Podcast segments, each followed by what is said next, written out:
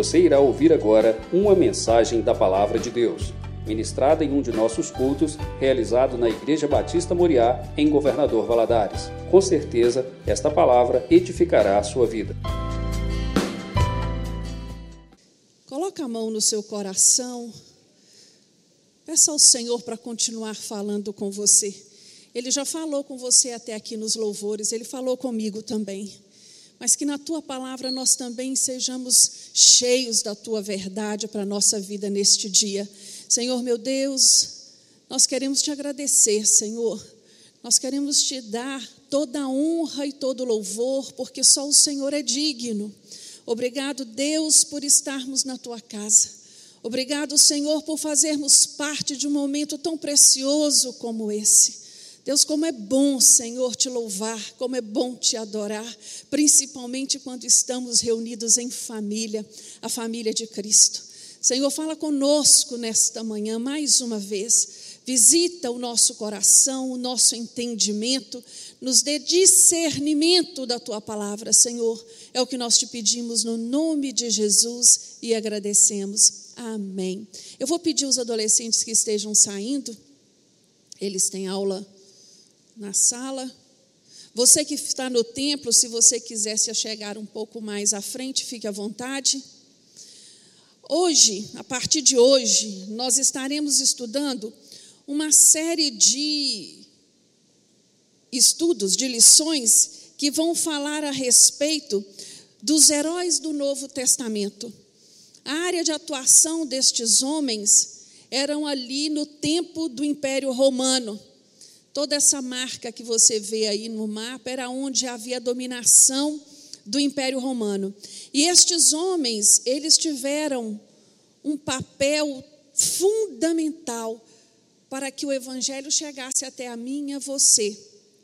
Então nós vamos estar estudando alguns nomes, não todos, mas alguns deles e eu creio que vai ser de grande proveito para a nossa vida, porque às vezes nós ouvimos falar de certos personagens bíblicos, mas não temos a oportunidade de conhecer um pouquinho mais a respeito.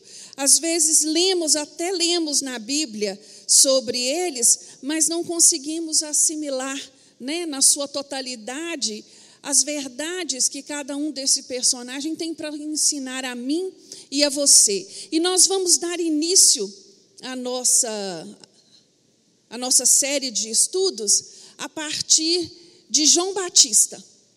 Quem foi João Batista?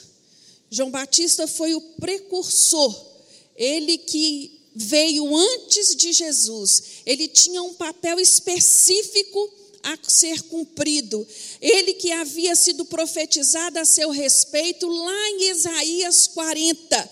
Então, este homem, ele é designado por Deus por um projeto maior para algo muito grande. E nós vamos estudar um pouquinho a respeito de João Batista, porque ele tem um destaque especial no Novo Testamento.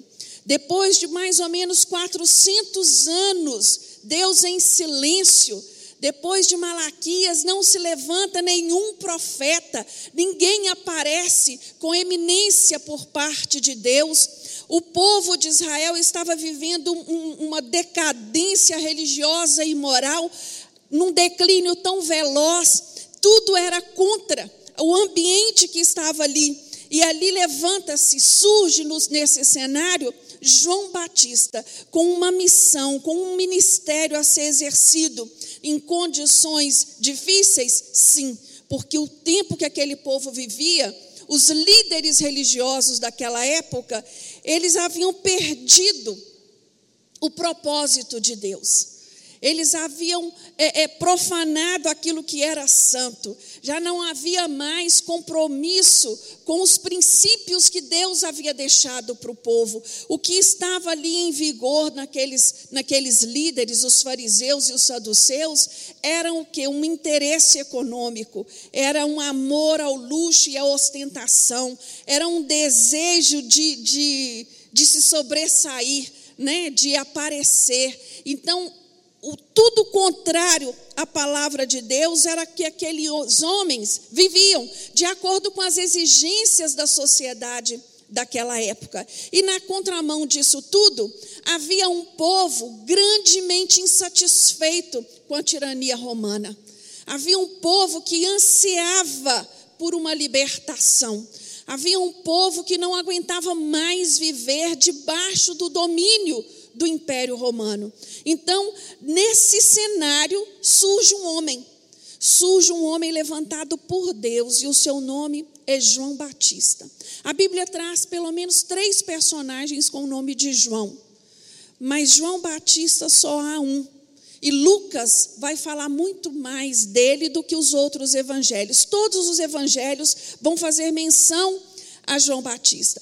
Mas Lucas é o que vai se ater aos detalhes. Lucas é que vai descrever né, como foi a sua concepção, quem era, qual o nome do seu pai e da sua mãe. Vamos abrir a nossa Bíblia no livro de Lucas, no capítulo 3. Eu vou te convidar a deixar a sua Bíblia aberta, porque nós vamos né, passear por aí nesses capítulos de Mateus, de Lucas. Lucas capítulo 3, a partir do verso 15, nos fala assim: Estando o povo na expectativa e pensando todos em seus corações, se porventura João seria o Cristo, respondeu João a todos: Eu, na verdade, vos batizo com água.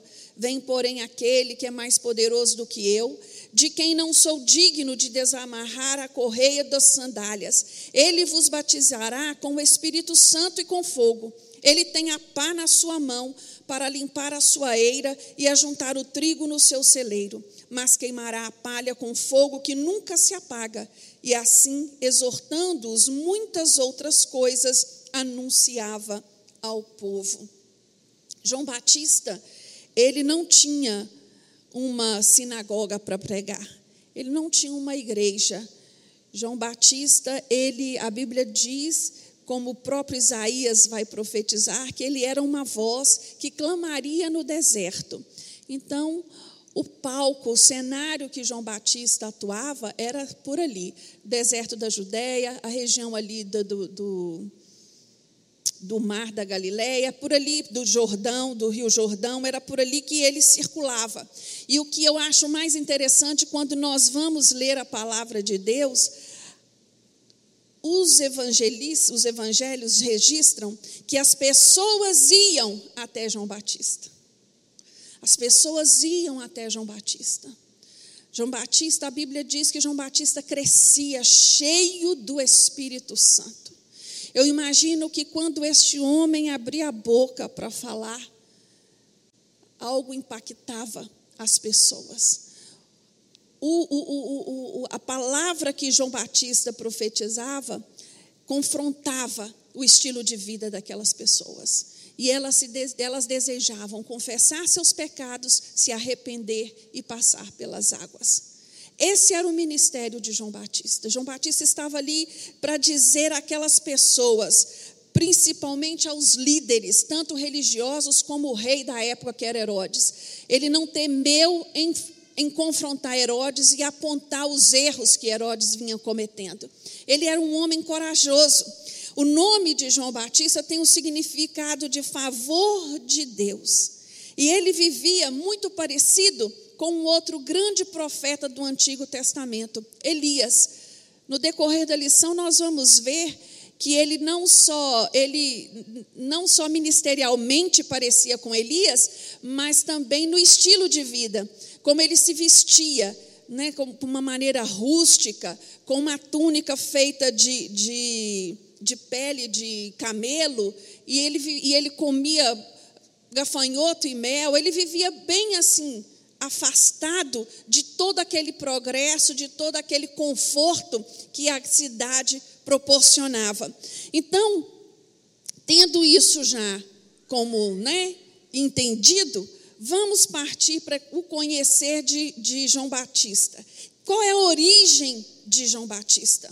Às vezes nós tomamos por verdade que todos tragam informação sobre João Batista, mas apenas Lucas, a partir do, do capítulo 1, Lucas vai falar de João Batista, vai falar da sua concepção, de como ele é, é, é, é, foi concebido. Seus pais, Zacarias e Isabel, já eram de uma idade muito avançada. E Zacarias, ele era sacerdote. Chegou o momento de Zacarias, porque a, a, a, havia um, um, grupo de sacerdotes e eles eram sorteados de tempo em tempo quem iria prestar o serviço no templo, de acender o incenso, de preparar as coisas. O sacerdote chegou o momento de Zacarias fazer o seu papel. Quando ele estava dentro do templo, aparece um anjo a Zacarias, o anjo Gabriel, e ele vai dizer a Zacarias que eles teriam um filho. E ele e ele e eu fico pensando assim, a Bíblia diz que Zacarias e Isabel já eram avançados em idade. Isabel provavelmente trazia no seu coração uma, uma certa tristeza de não ter tido filho, porque no mundo judaico da época, não ter filho significava maldição, significava falta da bênção de Deus, apesar deles serem homem, um homem e uma mulher tementes ao Senhor e comprometidos com o Senhor. Mas havia naquele tempo essa concepção de que não ter filho por uma mulher é porque eles estavam debaixo de algum pecado oculto, de alguma maldição. Então eu imagino a vergonha que era para Isabel, quanto mulher, não ter filhos. E ali o anjo aparece para Zacarias e vai dizer a ele algo lindo. Vai dizer assim: a sua oração foi atendida. A sua oração foi atendida. Eu fico pensando quantos anos este casal orou para ter filhos. E neste momento da vida, com o avançar da idade, vocês acham que eles continuavam orando neste propósito? Não. Já não havia mais lógica para isso. Já não, o corpo já não atendia mais. Então eles já não oravam mais neste sentido. Mas o anjo chega e diz para Zacarias: A tua oração foi atendida. O que isso ensina para mim e para você, meu irmão, nesta manhã?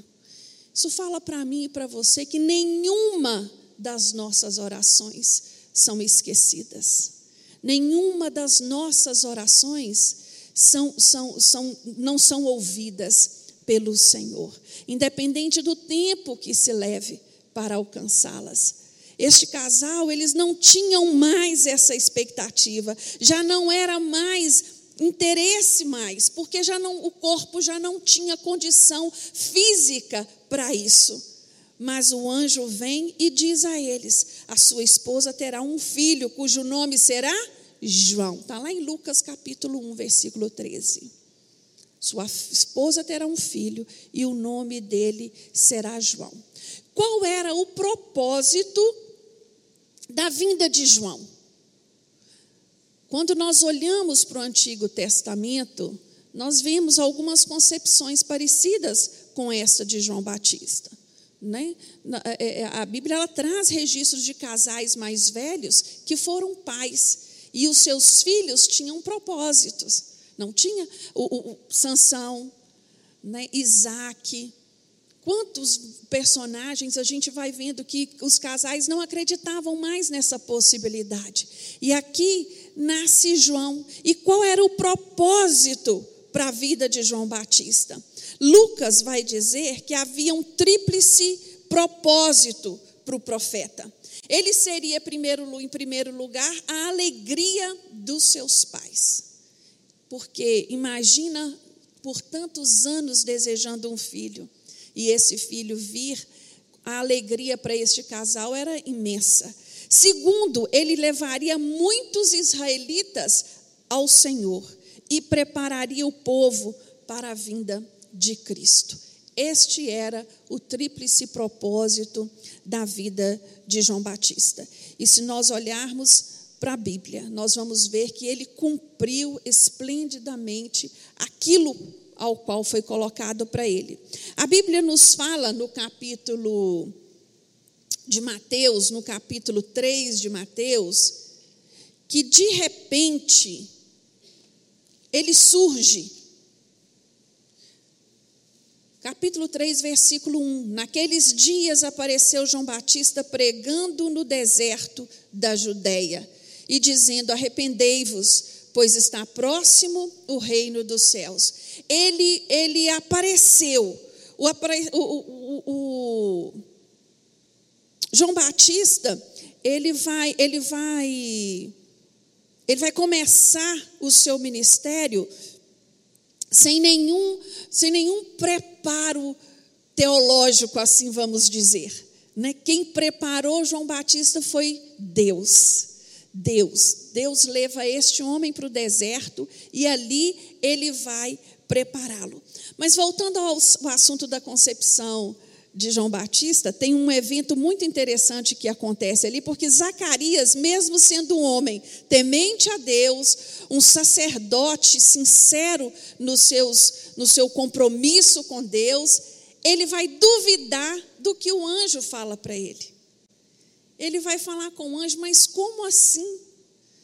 Eu e a minha esposa não temos condição para isso mais. E o anjo, em repreensão a Zacarias, diz a ele: Você vai ficar mudo. Você não vai poder falar até a circuncisão do menino. E foi um sinal que, que, que Zacarias recebeu.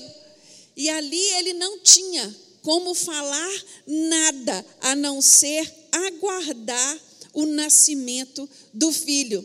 Né? João Batista, eh, Lucas também nos fala que no sexto mês de gravidez de Isabel, o anjo Gabriel vai aparecer a Maria.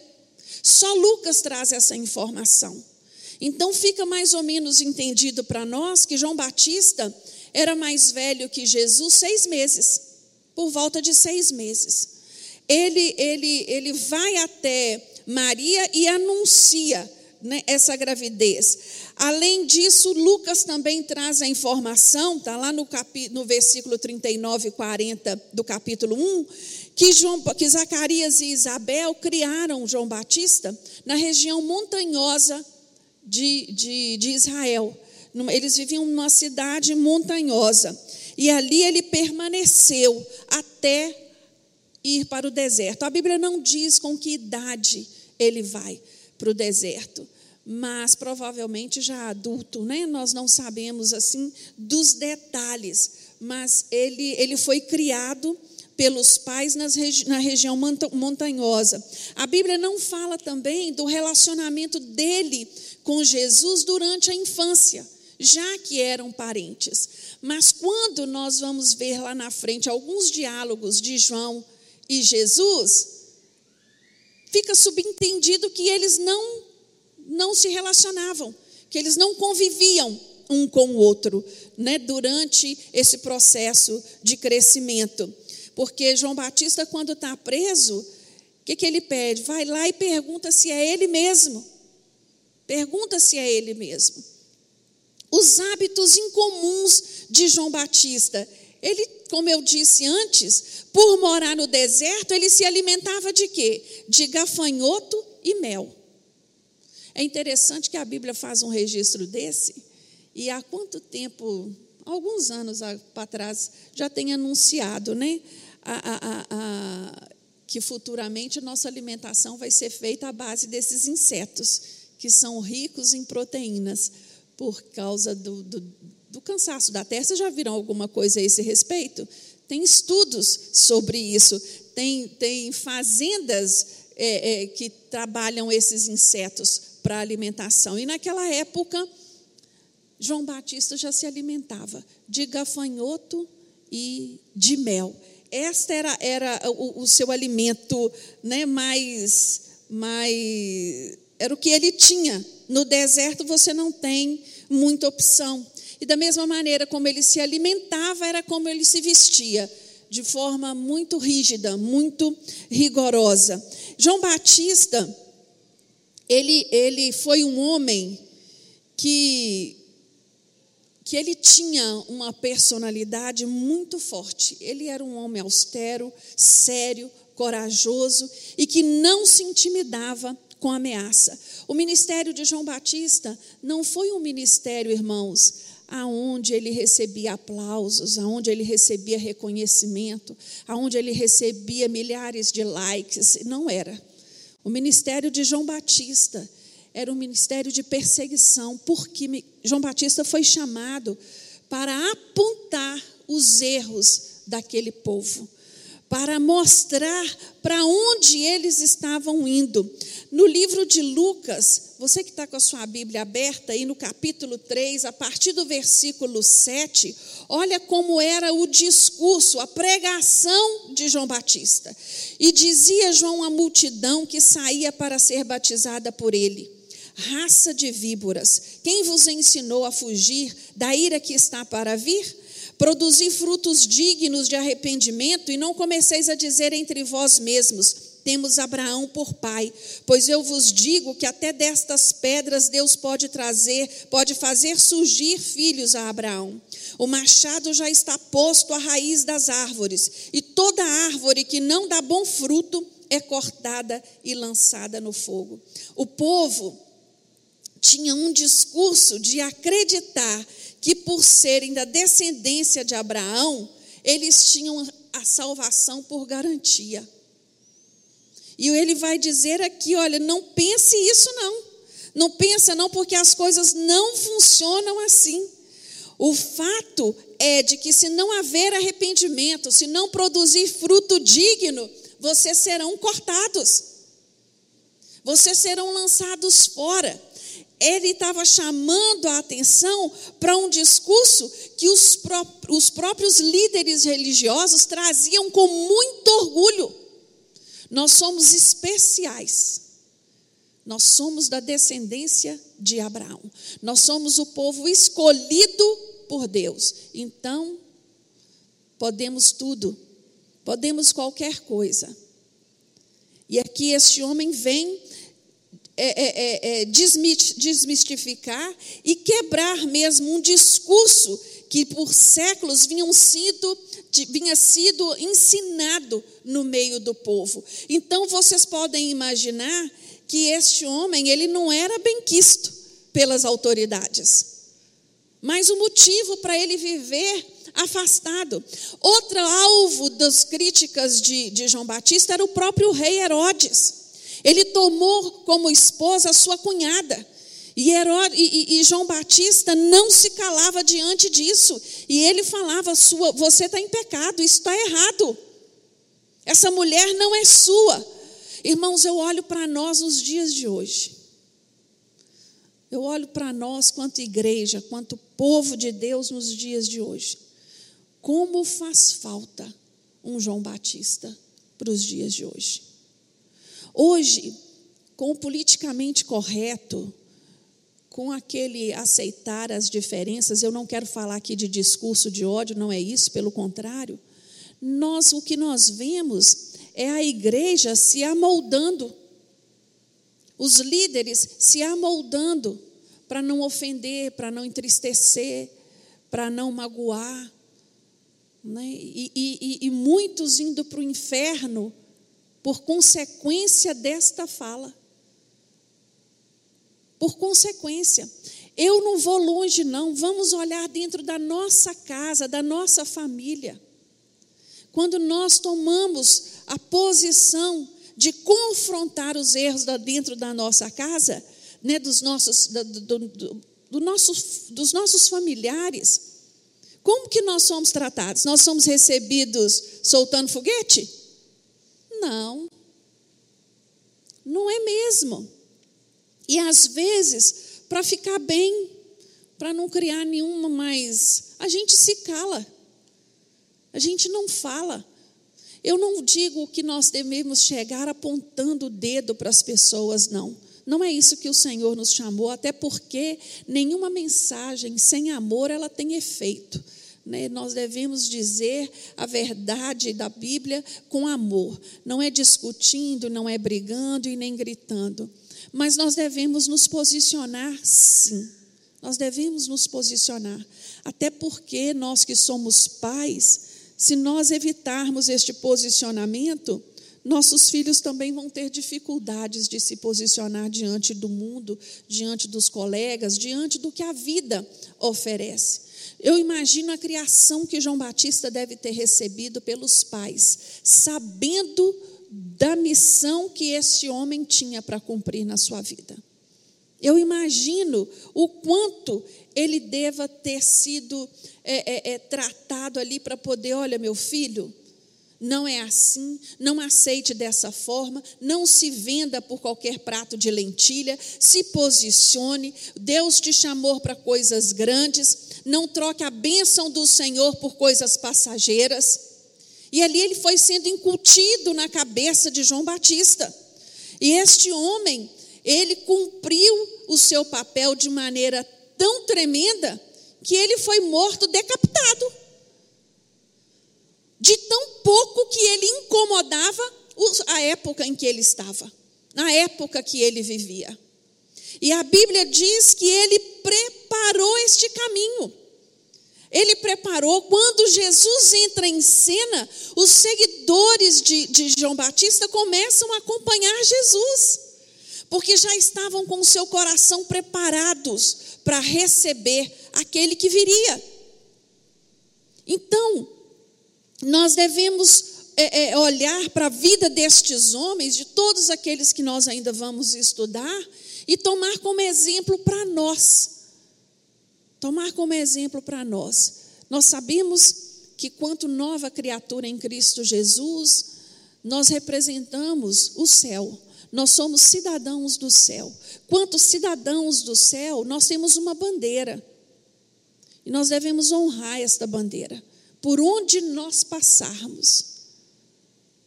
Eu falo para vocês que não tem nada que enche mais o meu coração quando alguém me pergunta que não me conhece. Deixa eu te perguntar, você é crente? Dentro de mim eu falo, glória a Deus, aleluia. Eu ainda estou fazendo a diferença. Porque nós estamos nos, se nós não nos cuidarmos, nós estamos nos amoldando.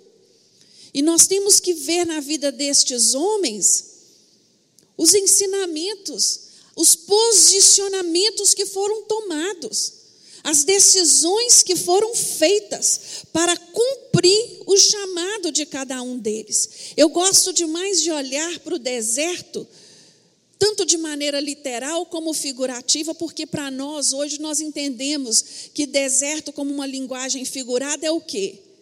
É prova, né, para aquele lugar que nós somos levados e que não é fácil, ali é só eu e Deus. Quando nós olhamos para a Bíblia, todos os homens de Deus que tinham um propósito a cumprir, algo grande para fazer, foram levados para onde? Para o deserto. Então, meu irmão e minha irmã, se você estiver passando pelo deserto hoje, comece a louvar e dar glória a Deus. Comece a abrir os seus olhos espirituais para entender o que Deus quer fazer através de você nos dias de hoje. Amém? Se coloque na posição que Deus queira quer te usar no nome de Jesus. Qual era o ministério de João Batista? Deus chamou o filho de Zacarias para uma grande obra. As escrituras relatam que ele crescia e fortalecia-se em espírito. Está lá em Lucas 1, versículo 80. Este homem, ele era o mensageiro de uma, de, um, de, de, de uma mensagem que não era fácil, não era simples, né? mas ele sabia da importância do seu papel, porque ele entendia quem viria atrás. Ele tinha que ir à frente preparando esse caminho, ele tinha pleno discernimento disso.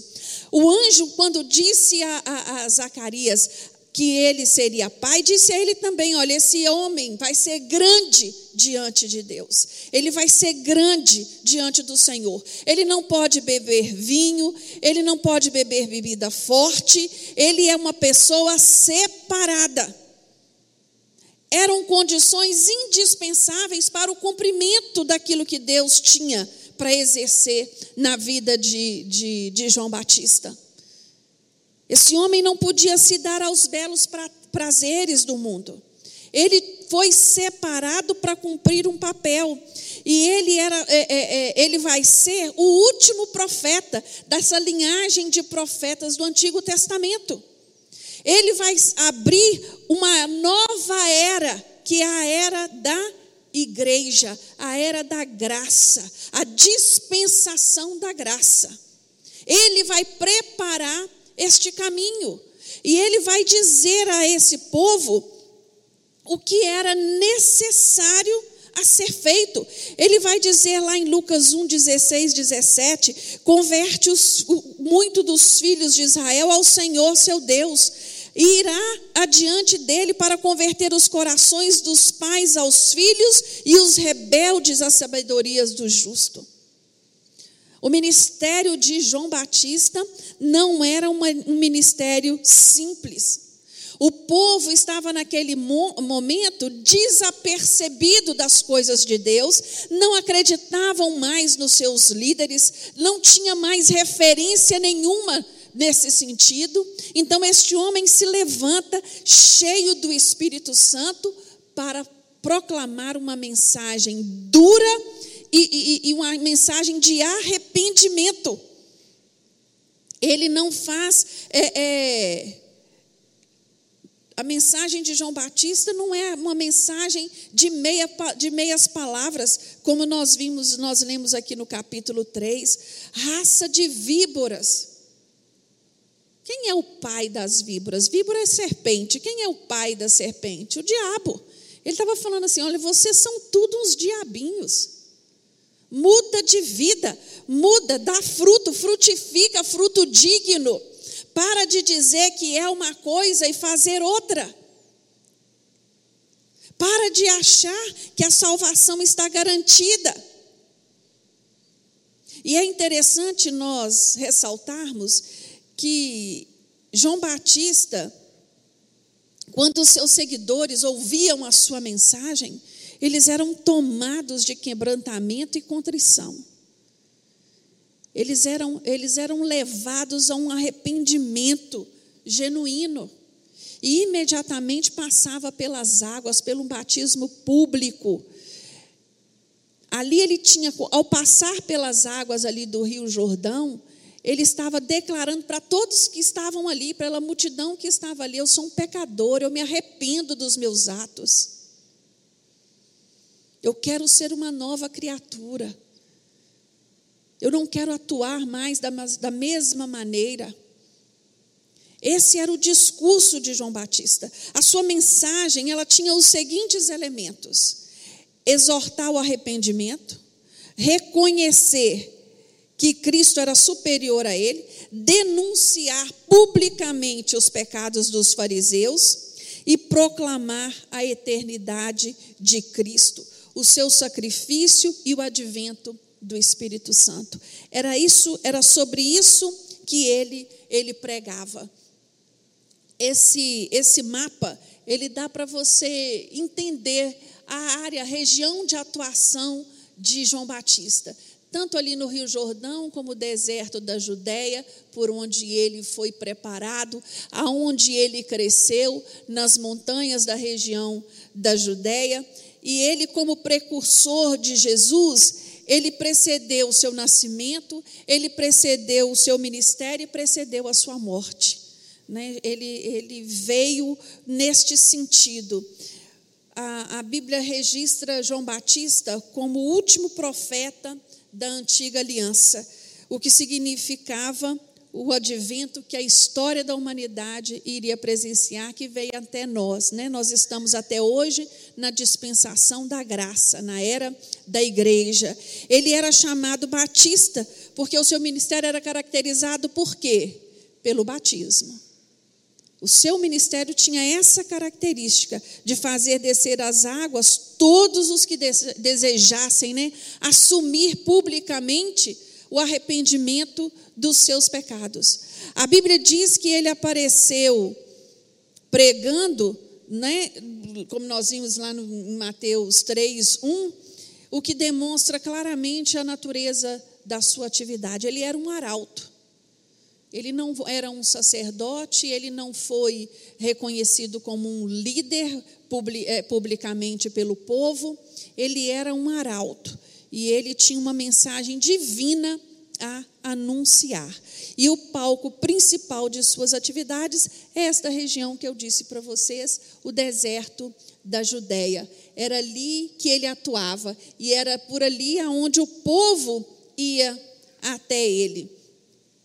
É, João Batista, o batismo de João, de João, ele era um batismo de imersão que tinha um significado, a palavra grega usada para esse para descrever essa ação de João, ela traz esse sentido de lavar, de mergulhar. Então era a ideia de que lavar os pecados, né? de mergulhar ali e deixar ali os pecados. O arrependimento e a confissão eram confirmados através do batismo. E é assim até hoje no nosso meio, não é, irmãos? Quando nós aceitamos Jesus como o Senhor e Salvador da nossa vida, nós conhecemos a palavra e nós temos o entendimento de passar pelas águas. O batismo até hoje tem este significado de confessar publicamente o meu arrependimento pelos meus pecados até então cometidos. E nós trabalhamos, nós praticamos o batismo de imersão, justamente como a Bíblia ensina, não é?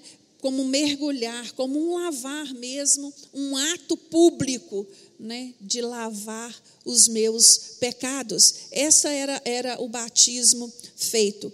O ministério de João Batista foi marcado por grandes momentos mas é, é, estes momentos, eles não foram gloriosos ou apoteóticos. Estes momentos, na biografia de João Batista, nós vamos ver que tais eventos ele tem a ver com abnegação, com renúncia e serviço.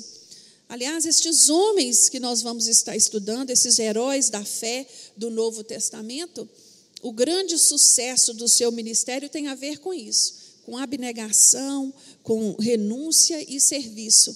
E ali, João Batista, a primeira coisa que ele vai né, vivenciar do seu ministério é o batismo de Jesus. O batismo de Jesus, lá em Mateus 3, 14. Abre a sua Bíblia aí, por favor.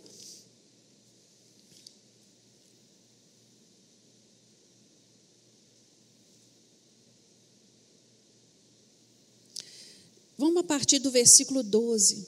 Quando Jesus soube que João estava preso, não, não. Aqui o batismo de Jesus é a partir do versículo, eu estou lendo o capítulo 4, versículo 13 do capítulo 3. Então veio Jesus da Galileia ao Jordão para ser batizado por João.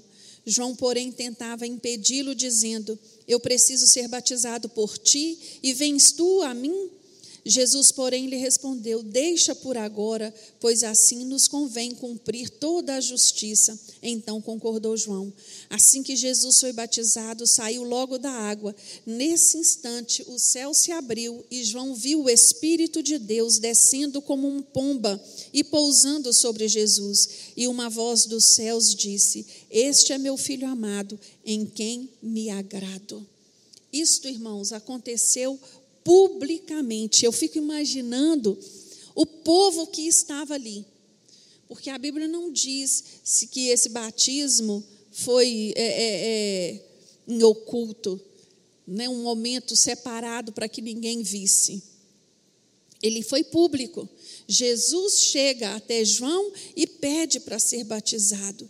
E aquele momento singular, João Batista reconhece né, a, a superioridade de Jesus. Naquele momento, João Batista tem uma experiência que valeu por todo o seu ministério, porque se ele vinha proclamando aquele que viria após ele, ele vai estar de encontro com ele ali nas águas. Este é um dos momentos mais marcantes do ministério de João Batista. João Batista, ele vai perder os seus seguidores a, a, após é, Jesus ser batizado por João, ele começa a sair pregando, né? A Bíblia registra assim. Ele começa a sair e atrair seguidores a ele.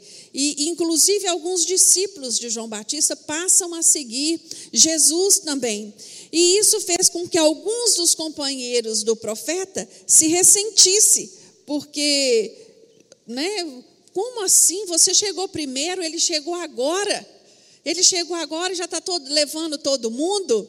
Né? E João Batista vai repreendê-los, dizendo lá em João 22, 30, o que importa é o quê?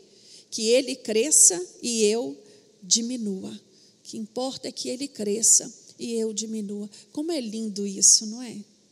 Hoje, às vezes, o nosso a nossa necessidade de reconhecimento, a nossa necessidade de, de brilhar, né?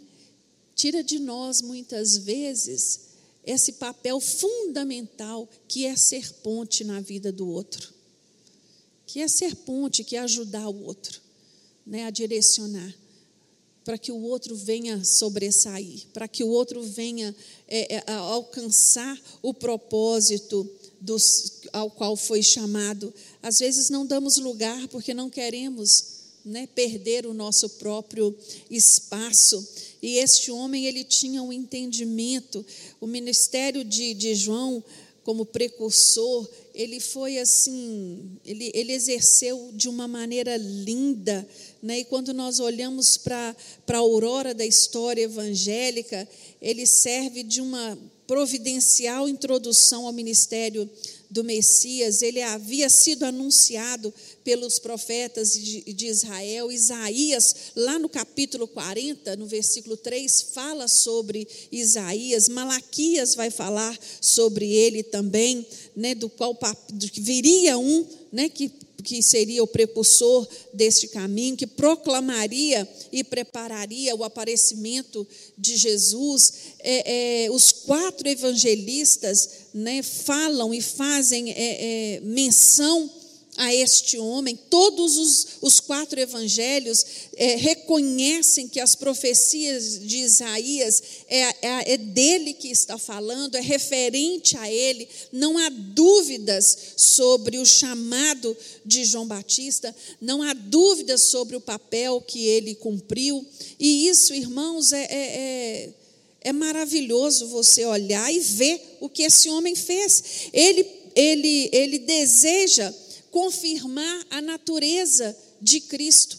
É, é, é, isso fica meio confuso às vezes para nós, mas quando ele está lá na prisão, ele envia dois dos seus discípulos até Jesus para perguntar, com a incumbência de perguntar, se ele era verdadeiramente o Messias prometido que viria depois dele. Quando aqueles homens chegam ao lugar onde Jesus, Jesus estava, ele lhe deu uma resposta ele, imediata. Ele preferiu que sua obra falasse por si mesmo. O que, é que Jesus vai fazer ali? Ele se valeu da cura dos cegos. Né, dos coxos, dos leprosos, dos surdos e da ressurreição dos mortos, para confirmar quem ele era. A Bíblia fala lá em Isaías que o Messias viria e operaria milagres que até então não havia registro. Até então não havia um registro para aquela época. Até os milagres que Jesus operou cumpria o papel de confirmar quem ele era. Mas aqueles líderes religiosos, eles estavam tão tomados de ódio por Jesus, porque eles estavam se sentindo ameaçados no seu poder e na sua autoridade, no seu prestígio, que eles não davam lugar para perceber o que estava acontecendo ali. Eles não deram lugar para entender o que Jesus estava fazendo e, e, e, o que Jesus estava proclamando. Por isso que às vezes a gente pensa assim: como é que era possível esse povo não perceber que Jesus era o Messias? Porque eles estavam tomados né, de ódio, de rancor em relação a tudo isso que Jesus fazia. E se você olhar na Bíblia, a gente não vê registro de nenhum fariseu ou nenhum saduceu orar por ninguém e esse alguém ser curado. Né? Esses milagres a gente não, não tem registro na Bíblia a esse respeito. João, João Batista ele foi tão bem sucedido no seu ministério que ele teve a sua morte decretada.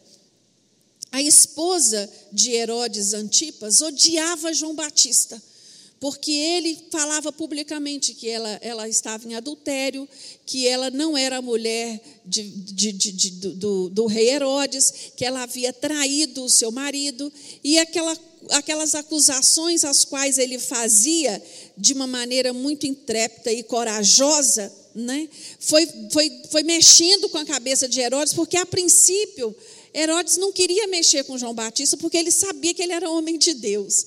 Mas ele foi se deixando levar por aquela fala daquela mulher, e até que no momento, no aniversário da filha, ele, ele, eh, da filha dessa mulher, ele cai numa armadilha mesmo, aonde essa moça pede a cabeça de João Batista numa bandeja. Então, como ele havia prometido a ela que daria a ela o que ela quisesse, o que ela pedisse, e ela fez esse pedido, ele decreta a prisão de João Batista e logo em seguida ele decreta o seu assassinato. Eu, eu vejo esse homem, mesmo diante ali da morte, ele não muda o discurso dele, ele não se arrepende, ele não, ele não muda a sua fala, pelo contrário, ele continua se posicionando né, para que os erros fossem mostrados. Os erros fossem mostrados. Nós vivemos numa, numa nação, numa cultura que eu penso que ela tem mudado devagar, mas ela tem mudado, aonde por muito tempo nós não tínhamos assim conhecimento destes erros que eram cometidos né, na nossa política, na nossa sociedade, nas práticas, e nós achávamos isso tudo normal. Ninguém tinha coragem de apontar, ninguém tinha coragem de levantar o assunto. Pelo contrário, eu não sei você, mas eu fui criada numa época onde eu cresci ouvindo esse discurso: política e religião não se discute. Política e religião não se discute. Isso está errado.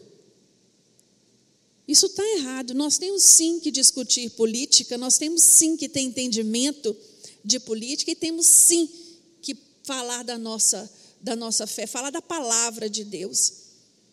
Nós não estamos aqui para discutir doutrina de igreja, mas a palavra de Deus, sim, nós temos que ter conhecimento até para nos pontuar né, diante de determinadas posições não ficarmos calados como uma ovelha que vai para o matador não fala nada. Não, nós temos que nos posicionar. E este homem, ele nos ensina isso. João Batista, com muita intrepidez, ele tinha um discurso pautado na verdade. Pautado na verdade. E ele não se deixava comprar. Ele não se deixava levar pelos outros. Então, isso custou a sua própria vida. E, ne, e houve por um momento ali que eles pensassem até que João Batista fosse é, é, Jesus, porque esse homem ele ele ele veio, né? Surge. E você pode imaginar durante 400 anos em silêncio, que é o período interbíblico, né? De Malaquias até João Batista é mais ou menos isso Aí esse homem surge, ele aparece no deserto como um arauto, anunciando a verdade divina e dizendo quem viria após ele. O impacto que foi né, para aquele momento. Muitos achavam que ele era o próprio Cristo. Muitos seguiam é, é, João Batista acreditando que ele fosse o próprio Cristo. Mas eles não, não é, mas claro que ele não era. O que eles eram era primos, eles eram primos, está lá em Lucas 1, 34. Ele, por algumas vezes, foi confundido por Jesus, Mateus, Mateus é, 14. Mateus 14, 1 e 2. Por aquele tempo ouviu Herodes, o tetrarca, a fama de Jesus e disse a seus servos: Este é João Batista, ressuscitou dos mortos e por isso nele operam estes poderes miraculosos. Né? Olha a confusão que havia. Isso aqui era Herodes, achando que Jesus fosse João Batista ressuscitado. Jesus comparou João Batista a Elias, está lá no capítulo 17 de Mateus. Jesus declarou que João Batista foi o maior homem nascido de mulher. Olha que coisa linda. Maior homem nascido de mulher. O próprio Jesus reconhece isso. Ele, nessa afirmação, ele estava assinalando que João Batista foi um personagem único. O ministério de João Batista foi um ministério único. Ele tinha um chamado único, que era de preparar essa, é, a chegada de Jesus, preparar os corações. Imagina se Jesus chega num, sem, sem a presença de João Batista falando. A Bíblia nos diz que nós, é, é, é, nós precisamos ouvir que é pelo ouvir, não é? É pelo ouvir. Esse homem, ele fazia isso, ele falava, ele proclamava. Né? Então, é, é, é, é importante nós entendermos que, apesar de serem contemporâneos e possuírem características em comum, a atividade ministerial destes homens era totalmente diferente, não havia semelhança. Em João 1, 6 está escrito que houve um homem enviado por Deus cujo nome era João. Né? Essa expressão assegura a autenticidade espiritual do ministério desse grande homem que, é, que foi João Batista. Eu gostaria de fazer com vocês uma, uma, uma distinção mesmo, né? de um pelo outro, apesar dos ministérios serem mais ou menos parecidos no sentido de proclamar né, o reino do céu, é, é maravilhoso nós podermos recordar né, a superioridade de Jesus em relação a João Batista. João Batista, ele foi um mensageiro, ele anunciou o verbo. E Jesus era quem? A própria palavra. João Batista, ele foi temporal. João Batista viveu e morreu. Jesus é eterno. Jesus veio ao mundo, né, através de uma mulher, cumpriu o seu ministério, morreu na cruz por nós e ressuscitou no terceiro dia. João Batista, ele era anunciador da luz. Jesus, ele é a própria luz. Aleluias. João Batista, ele era um agente proclamador da vida. Jesus é a própria vida. Então, o papel que este homem cumpriu foi algo assim tremendo e de muita honra porque ele teve este entendimento de qual era a sua função quanto precursor de Jesus. Ele estava ali para anunciar aquele que era a verdade, aquele que era a vida, aquele que tinha nas suas mãos todo o poder. Foi este o papel de João Batista. De João Batista. João Batista morreu e foi sepultado por seus discípulos, mas Jesus ressuscitou no terceiro dia. Amém?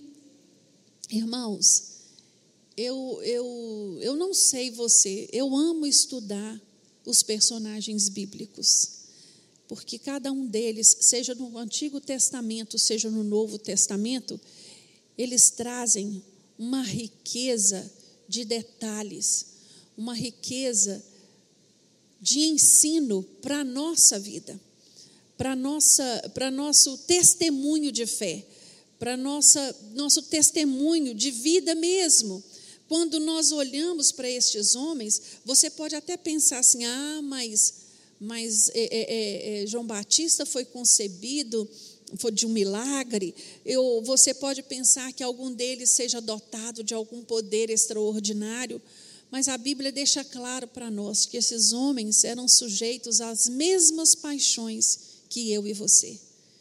Eles não diferenciam em nada. A diferença entre eles e, e a mim e a você é de que eram homens comprometidos com o ministério que havia sido colocado na mão deles. Quando a gente fala de ministérios, meus irmãos, nós não estamos falando aqui de título, nós estamos falando de compromisso com Deus, compromisso de proclamar o Evangelho, compromisso de testemunhar a verdade de Cristo Jesus na minha vida e na sua vida. É para esse tempo que nós somos chamados. E nestes dias de hoje, mais do que nunca, tem sido cobrado de nós este posicionamento. É isso que Jesus espera de mim e de você. Por tantas pessoas sofrendo neste momento, né, doentes emocionalmente, sem esperança no mundo que os aguarda, sem, sem poder olhar para frente e saber, meu Deus, o que vai ser de mim? Nós, quando estudamos estes homens, nós entendemos o quanto vale a pena servir ao Senhor. Nada do que eu fizer ou você fazer é muito para o Senhor. Nada. Nós somos chamados para isso. Amém? Eu queria te convidar a ficar de pé nessa hora. Nós vamos fazer uma oração apresentando a nossa vida, o nosso ministério. Cada um de nós temos um chamado diante de Deus. Você vai apresentar o seu chamado. E se você ainda não teve entendimento de qual é esse chamado, peça ao Espírito Santo de Deus para te ajudar para te trazer esclarecimento, para poder te mostrar qual é o propósito, por que você está aqui, por que, que você faz parte da família que você faz parte. Por que, que você está no local de trabalho onde você está? Será que é só para ganhar o seu salário de remuneração? Ou se tem algo mais que Deus espera de você? Seja, seja qual for a sua área de atuação, não importa qual seja, que você tenha entendimento que há um propósito para a vida de cada filho de Deus. E o nosso propósito é apregoar o Evangelho. Você não precisa de microfone, você não precisa estar num púlpito para fazer isso. Por onde você passar, testemunhe do amor de Cristo. Fale quem Jesus é. Apresente a esperança para aqueles que estão desesperançados. Apresente a vida para aqueles que estão sem vida. Apresente a luz para aqueles que estão nas trevas. Faça aquilo que o Senhor te chamou para fazer. Meu Deus, eu te louvo, Senhor, e te dou graças pela vida deste homem. Meu Deus, quando olhamos para a vida de João Batista, nos enchemos de coragem nos enchemos, meu Deus, do desejo de proclamar a tua verdade cada dia mais. Meu Deus, aqui está a tua igreja, tanto aqui está aqui dentro deste templo, como aquela que está nos assistindo neste momento. Visita, Senhor, o coração dos teus filhos nesta hora, no nome de Jesus. Desperta aquele que ainda dorme. Ah, Deus, tira-nos da nossa zona de conforto. É momento de pregar a tua palavra, é momento de levar a luz àquele que necessita. Meu Deus, nós desejamos mais do que nunca ser sal da terra. Nos ajuda a fazer diferença seja no nosso local de trabalho, seja no nosso seio familiar, seja na nossa escola, seja onde for, seja na nossa igreja. Muitos de nós estamos na igreja e não nos despertamos ainda por o tanto que há a ser feito. Ah, Deus, nos ajuda a fazer a diferença neste tempo do fim. Senhor, eu te peço por cada um dos teus filhos, no nome de Jesus. Amém. Deus abençoe vocês.